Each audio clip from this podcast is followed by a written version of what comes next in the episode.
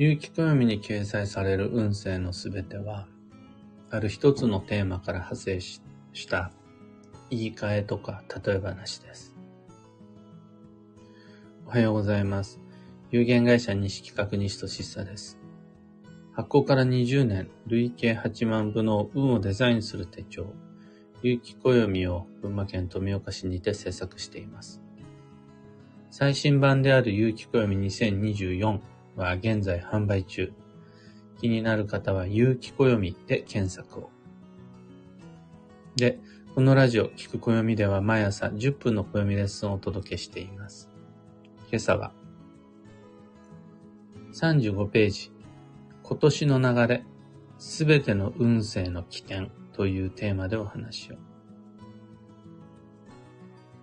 有機暦に掲載する運勢って、まず全員共通のものと個別、旧性別のもの、大きく2種類に分かれます。さらに、1年間通したものと、12ヶ月に分けたものでも分かれます。これをそれぞれ組み合わせて、共通の年月、旧性別の年月という感じで、をどんどんどんどん分けていくんですが、トータルだとかなりボリュームが多くて、種類も多岐にわたります。ただ、どんなに文字量や種類が増えても、基準は全部共通でたった一つ。一つのキーワード、全運勢に通ずる共通のテーマ。これが35ページに書かれた大きな流れと課題っていうやつです。この大きな流れと課題が根源、起点となってすべての運勢に派生していきます。有機暦に掲載された運勢のすべては、この一つの35ページに書かれた一つのキーワードを状況ごとに言い換えてみたり、よりわかりやすく噛み砕いてみたりして表現したものに過ぎません。なので、おそらくみんなが思っている以上に35ページがすごく重要で、これ元を正せば35ページさえ見ておければ、すべての運勢がわかるって言っても過言ではないです。例えば、2024年度の大きな流れは開拓です。そして、そこでの全員共通の課題は、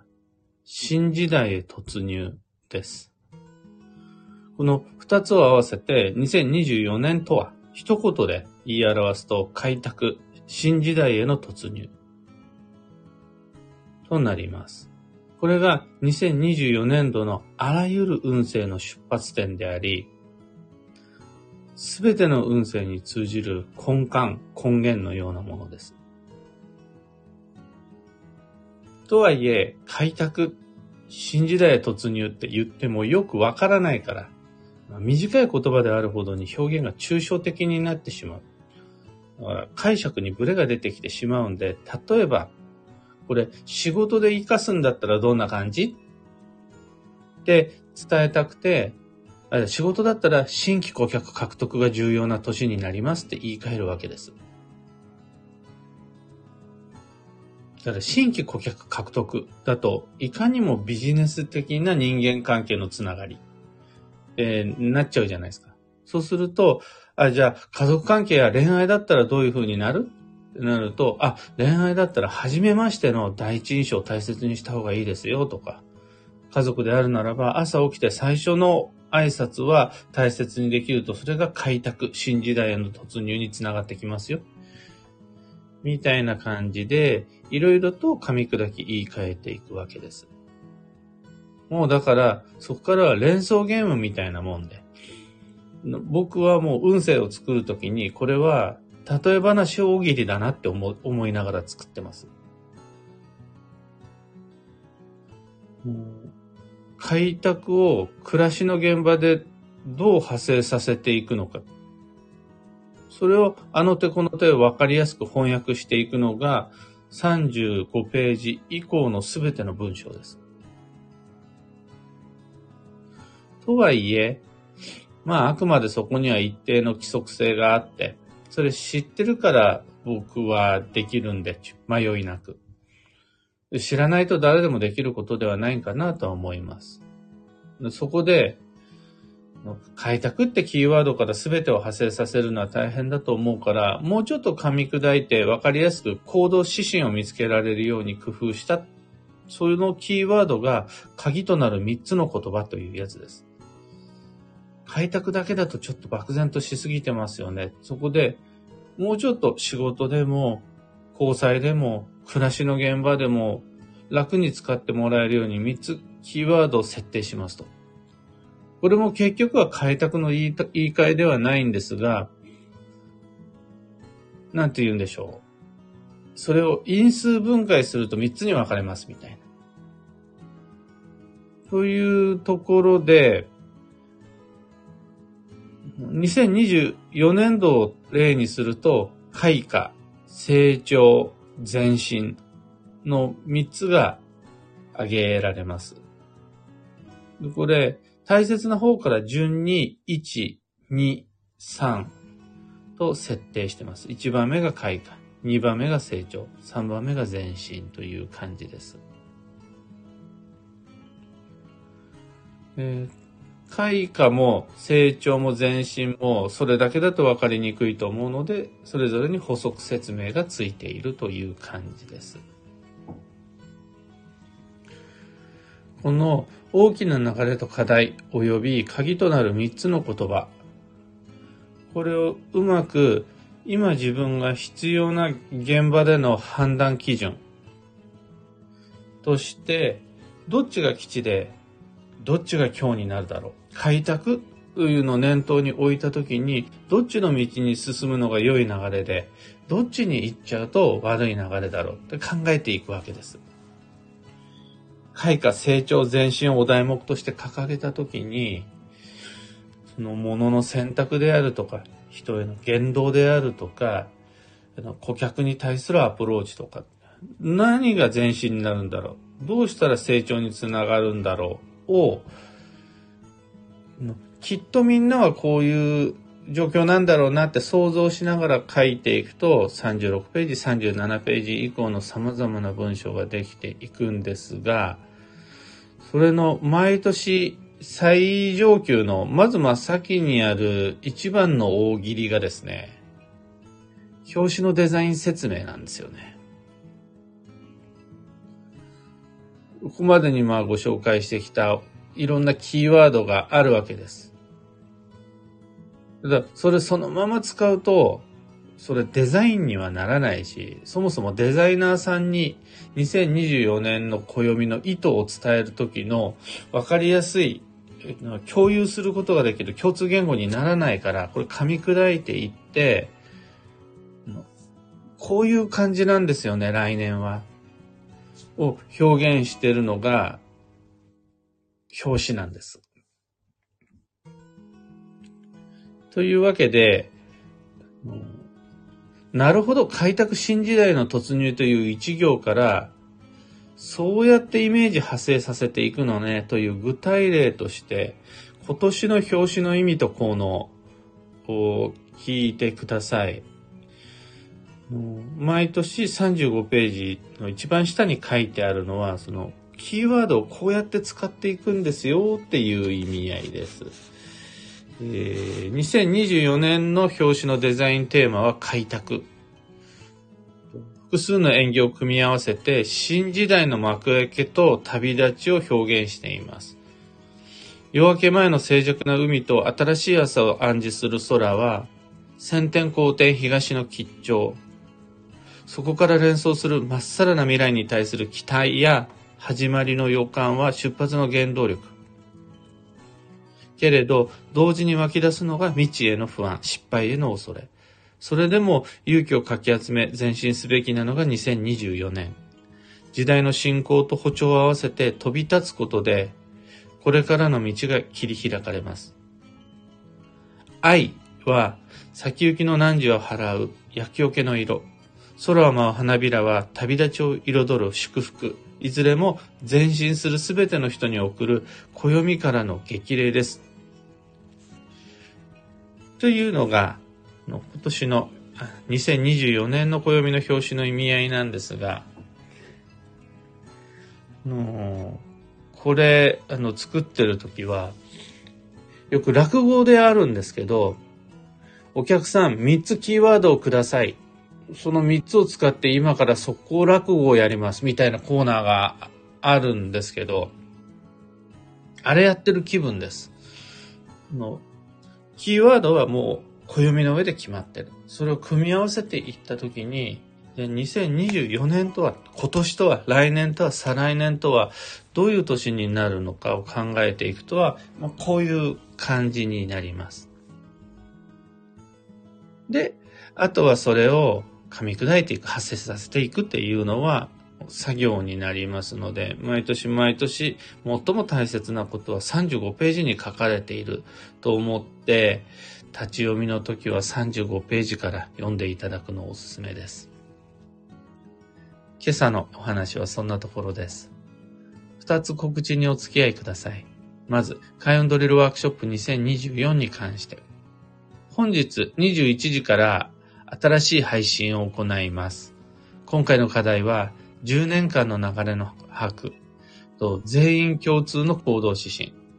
12ヶ月の流れの把握の3つです。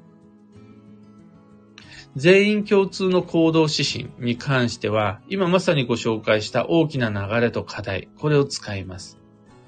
人生設計や目標設定のアウトラインを引くのにきっと役に立つはずです。ご参加お待ちしています。次に、年内の東京鑑定会に関して、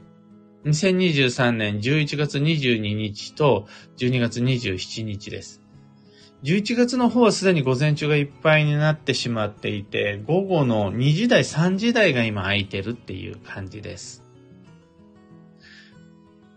開運ドリルも東京鑑定会も詳細とお申し込みはこの配信の放送内容欄にてリンク貼り付けておきます。そちらからご確認ください。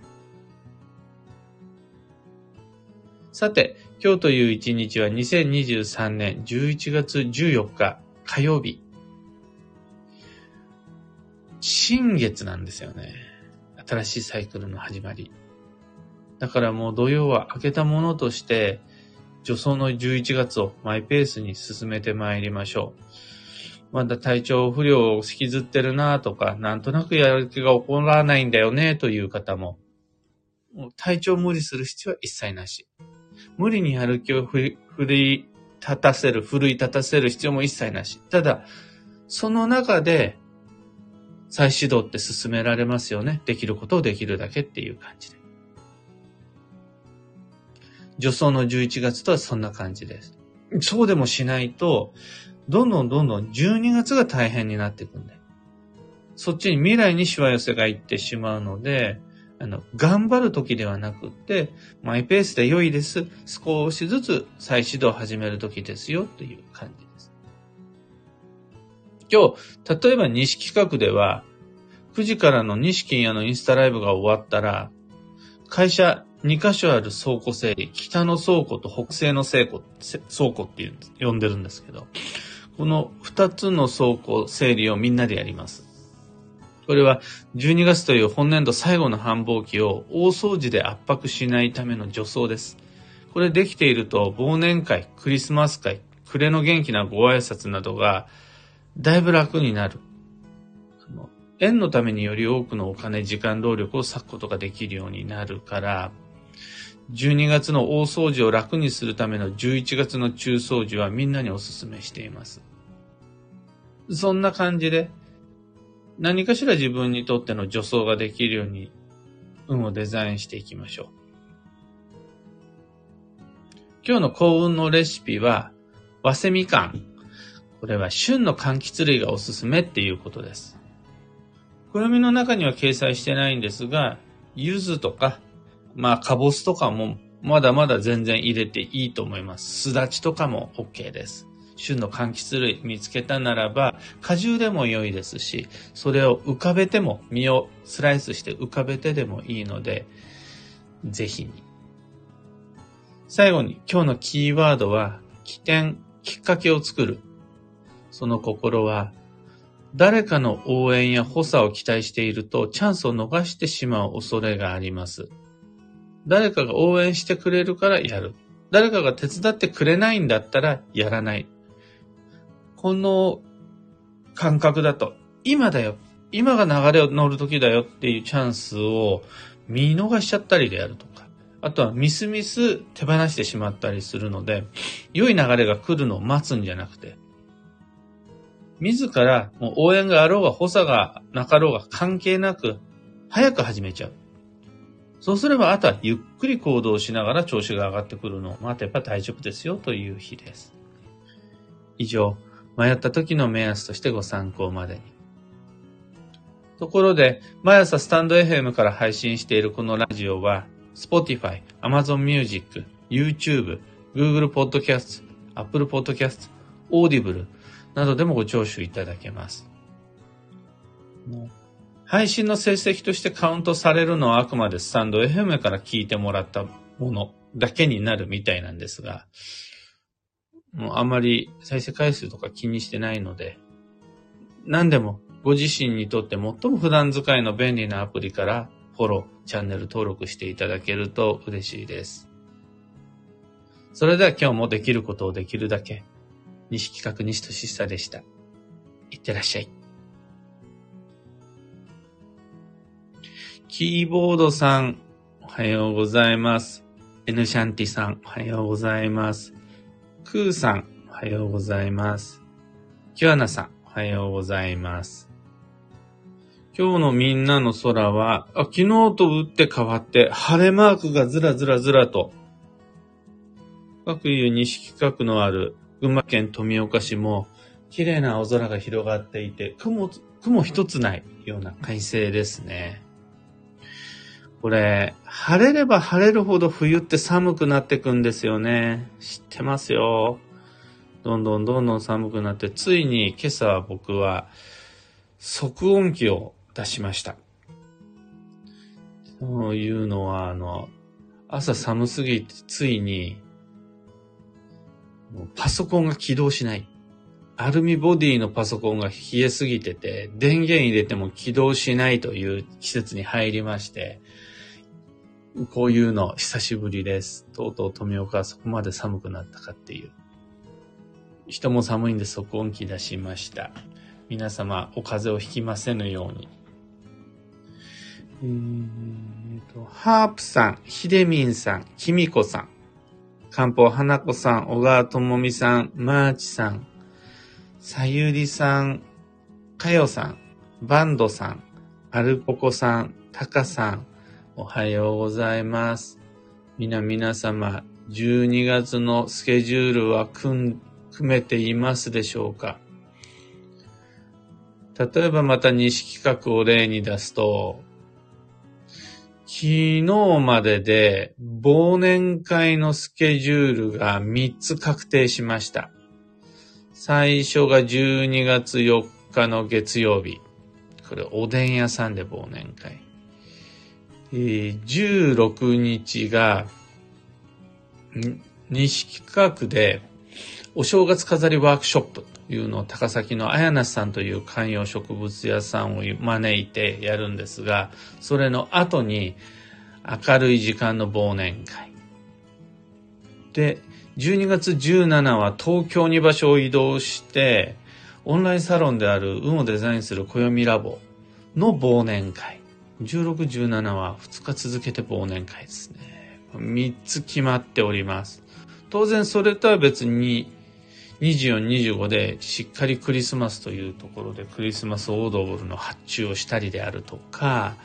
あとは1月1日、まあ、31、1日のタイミングは毎年恒例でおせちをみんなでつっついたりとか、そのおせちは2ついつも準備しますね。そこら辺のもうご予約完了でございます。なんてことを12月に入ってからやるんだと、もったいないです。そのためにかかる予定の調整や連絡の手間は、11月中に済ませておくことができれば、それでより12月を円のために使えるんで、あ、もう一つ決まってた今スケジュール見たら、12月の3日の日曜日は、友人との忘年会が入ってますね。これ、なんかお気楽ムードに聞こえるかもしれないですが、もう僕は意地でも12月は楽しもうと思ってまして、そのために、そのためにこの11月までの日々を縁のために費やしてきたので、12月のという今年最後の繁忙期は、楽しくなかったら何のためだったんだっていうのがあっても、自分の存在意義をかけて12月は素敵なものにしようと思っています。素敵なものになったらいいなぁじゃなくて、もう絶対このおでん屋さん行って、おでんとお刺身盛り合わせ食べるみたいな。そ、そういう気概で、今、女装の11月を過ごしています。ひでみんさん、先生の年末年始は楽しそうで素敵ですね。ありがとうございます。今、目の色を変えて、そういう、あの、実際に師走になるのはまだ先って分かってるし、実際にバタバタと忘年会に出かけていくのはまだ1ヶ月先。これはもう重々承知なんですが、そこで楽しくバタバタするためには、それ以外のことを11月中に終わらせておこうと思いまして、今日も倉庫の整理っていう地味な作業をやるわけです。意地でも楽しそうにします。楽しくします。ともみさん、おはようございます。というわけで今日もマイペースに運をデザインして参りましょう。僕も行ってきます。